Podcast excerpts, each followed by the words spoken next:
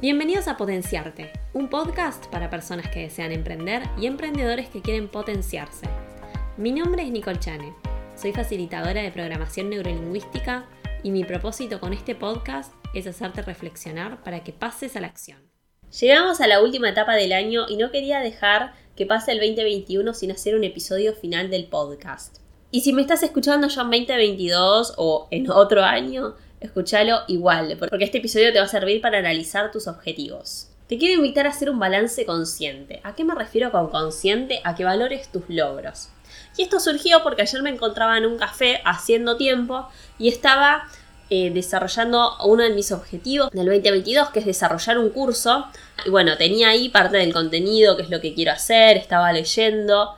Y es como que de repente algo me iluminó y dije, wow, esto es lo que lo que siempre me pregunté, qué era lo que me gusta, qué es en lo que quiero trabajar, cómo quiero ganar dinero. Sentí mucha satisfacción y orgullo de mí misma, porque años atrás a mí esa pregunta me perturbaba y me invadía el cerebro todo el tiempo de qué es lo que me gusta, qué voy a hacer, cómo voy a ganar dinero, no quiero trabajar full time para alguien, quiero ser independiente, tener mi propio emprendimiento.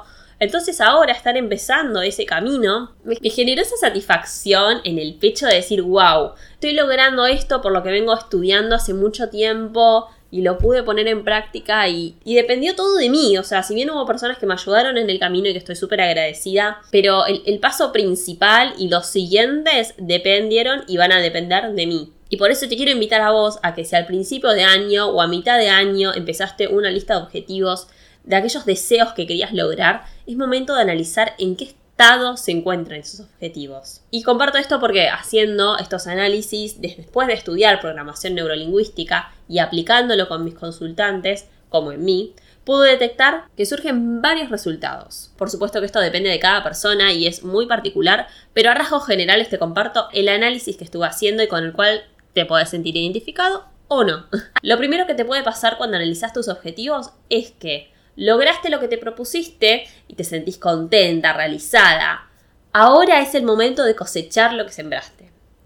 Y cosechar, además de disfrutar, es también reconocer este potencial que llevas dentro. Es decir, esas capacidades, aptitudes y sobre todo acciones que, como te decía antes, dependieron de vos, que te llevaron a lograr eso. Ya sea algo personal, como lograr el hábito de entrenar, de comer saludable, o laboral, como aumentar el alcance en redes sociales de tu marca. Lo segundo que te puede suceder es que lograste el objetivo que te propusiste, pero no era lo que esperabas. Y yo entiendo que acá te puedes desilusionar, pero hay varios motivos de que pase esto. Ya sea porque ese objetivo tenía un costo muy alto. Y con esto no me refiero solo a lo monetario, sino que también aplica un costo físico o mental. Y esto lo digo con conocimiento de causa porque lo escucho en las consultorías con emprendedores, que al primer trimestre de empezar a emprender quieren lograr una facturación muy alta y su foco está en llegar a ese número. Pero no evalúan los costos que pueda repercutir en su salud tanto física como mental si previamente no definieron un plan de acción y crearon un equipo y delegaron tareas.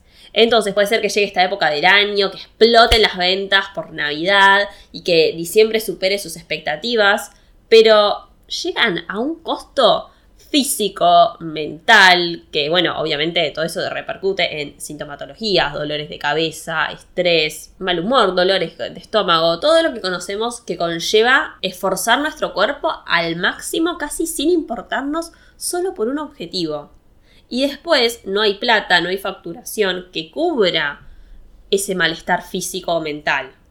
Entonces, si estás en esa instancia, no te culpes. Te puede pasar una vez, pero lo puedes revertir al año siguiente.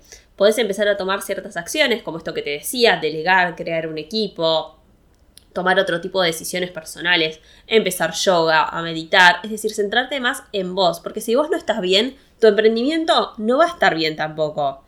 Por ahí ahora tuviste suerte, pero a largo plazo es insostenible exigir tanto al cuerpo. Tercera posibilidad al momento de analizar que te puede surgir es que no lograste lo que te propusiste porque en el camino te diste cuenta que eso no estaba conectado con vos.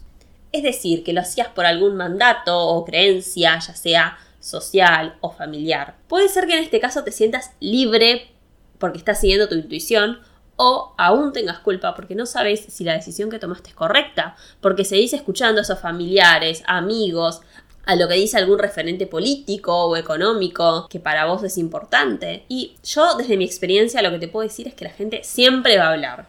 Está en vos filtrar qué voces querés escuchar y cuáles te representan. Y esto a mí me toca de cerca porque tuve varios compañeros en la facultad que empezaron a estudiar abogacía porque su familia tenía un estudio jurídico y en el medio de la carrera se dieron cuenta que estaban cumpliendo un mandato familiar, que esa no era su vocación, que quizás ellos querían ser artistas, arquitectos, diseñadores o trabajar y ver qué era lo que les gustaba. Y entiendo yo que al principio esto puede ser un desafío, porque dejar una carrera que fue impuesta por un mandato familiar es fuerte.